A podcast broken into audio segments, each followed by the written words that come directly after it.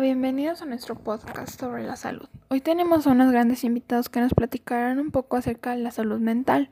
Ellas son psicólogos, Carla, René y Adán. Buen día, mi nombre es Carla Nava, soy especialista en psicología. El nombre de nuestro podcast es Salud Mental y la Pandemia. En él hablaremos sobre salud mental y otros temas que esta abarca. Así que a continuación mi equipo y yo presentaremos información recopilada. Esperemos ser de utilidad y ayude a entender el tema de una mejor manera.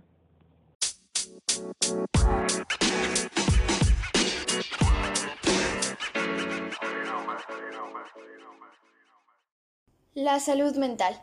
La salud mental es el tema principal de este proyecto. Así que para empezar hay que mencionar qué es la salud mental. Bueno, esta se define como un estado de completo bienestar físico, mental y social que se logra gracias a un estado de equilibrio entre las personas y su entorno sociocultural. Tiene una influencia directa en cómo piensa, siente, actúa, se desarrolla y reacciona ante situaciones de su día a día el individuo y es la base, la base para lograr un bienestar. Ahora, ¿cómo llegamos al punto donde no hay salud mental o donde se ve afectada. Bueno, esta se puede ver perturbada debido a factores del entorno de la persona, por ejemplo, su vida laboral, personal, situación de salud, situación económica o social. Debido a la variedad de factores pues de su vida diaria que pueden afectarla y a su relación tan importante con la vida y el desarrollo principalmente de un ser humano, es muy importante saber cómo cuidar de ella correctamente e identificar cuando es necesario consultar con un especialista. Nosotros como individuos que formamos parte de una comunidad necesitamos de esta salud mental para ser una comunidad funcional, una comunidad que aporte, que sea, bueno, sí, que aporte mucho a la sociedad.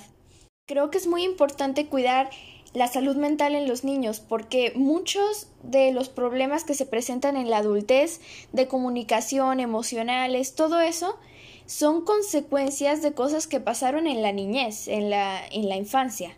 Entonces es muy, muy importante cuidar este factor en los niños.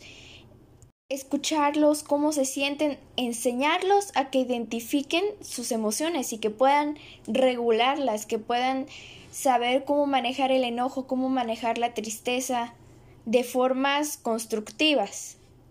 Esto hace que cuando sean adultos lo sepan hacer y sean adultos funcionales, sean adultos que trabajen bien en su en equipo, que, que sepan reaccionar ante las adversidades. De verdad es muy importante.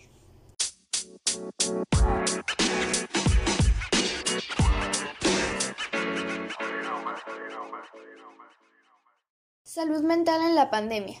Debido a esto, como ya se mencionó, el sistema inmune no tiene los elementos necesarios para atacar correctamente a este virus en una situación donde el individuo no mantiene una buena salud mental y pues contrajo el virus. Ante la situación actual, según fuentes como la OMS o el IMSS, lo más prudente sería tratar de continuar con las actividades que normalmente se hacían, pero desde casa, o bien tomando todas las medidas de sanidad necesarias para que así el cambio tenga un impacto menos contundente en el individuo.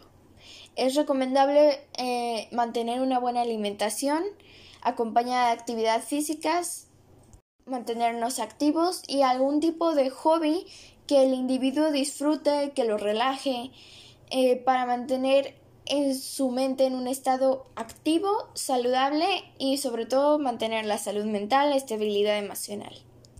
Es bastante recomendable mantenernos comunicados ya sea con familiares, amigos, puesto que el ser humano es un ser naturalmente social.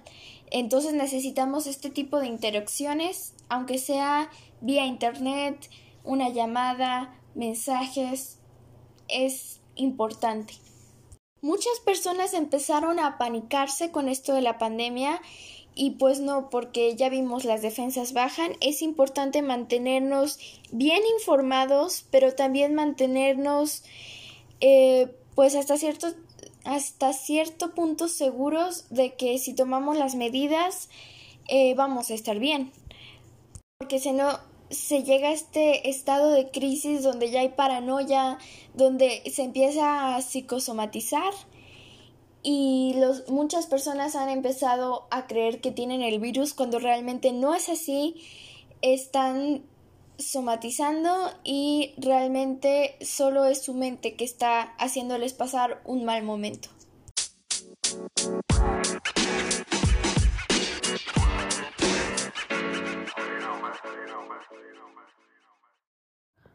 Al temor de contraer el virus en la actual situación se suma el impacto de los importantes cambios a nuestra vida cotidiana, provocados por los esfuerzos para frenar la propagación del virus. La salud mental y el sistema inmune. A simple vista puede parecer que no, pero el sistema inmune y la salud mental tienen una conexión muy estrecha y vamos a ver por qué. A ver, pues según la OMS, en una situación donde la salud mental se ve afectada por cualquier factor. El individuo va a ser más propenso a sufrir diversas enfermedades y trastornos, tanto físicos como psicológicos. Después de diversas investigaciones, se ha llegado a la conclusión que efectivamente el sistema inmunológico tiene esta estrecha relación con la situación emocional y psicológica del individuo. Tanto así que al presentarse una situación de estrés, el sistema inmunológico se ve limitado porque hace que las defensas bajen, el cuerpo pues con la con esta situación se ve realmente expuesto a un contagio de una enfermedad y un riesgo alto de complicación en esta enfermedad porque vemos que el sistema inmune no va a tener las defensas necesarias para contrarrestar correctamente el virus como lo haría en una situación donde el individuo tiene la salud mental correcta, porque entonces las defensas estarían más altas. Ante esto, pues debemos conocer cómo mantener nuestra estabilidad emocional, salud psicológica y cuidarla, cuidarla bastante. Claro, debemos ser conscientes que en situaciones donde el individuo presenta esta dificultad con regular sus emociones, ante, ciertas situaciones presenta un trastorno, enfermedad mental que le impida llevar a cabo ciertas acciones o autorregularse, es debido consultar con un especialista. Puede ser psicología, psiquiatría, según el caso lo requiera, claro y este especialista va a decidir si se llevará a cabo una terapia, el tipo de terapia, si será breve. Em, bueno, en el caso de psiquiatría, si es necesario eh, medicar y el tipo de medicamento y tratamiento que recibirá. Situaciones donde se nos complica regularnos nuestras emociones, debemos ver, bueno, qué tanto puedo hacer yo por mí mismo y si lo voy a hacer de una manera que realmente vaya a haber un cambio positivo, que vaya a haber un avance, que me vaya a ayudar o realmente voy a necesitar ir con un especialista que va a saber cómo tratar con esto. Porque hay situaciones donde el individuo no puede por sí mismo eh, ayudar a controlar sus emociones o autorregularse. Y debemos ver eso y ser conscientes de eso con nosotros mismos y con los demás. Principalmente si una persona está recibiendo terapia psicológica, debemos, si somos nosotros, debemos estar abiertos para que funcione. Si nosotros no queremos y no aceptamos nuestro problema, probablemente no vaya a ayudar mucho ir con un especialista.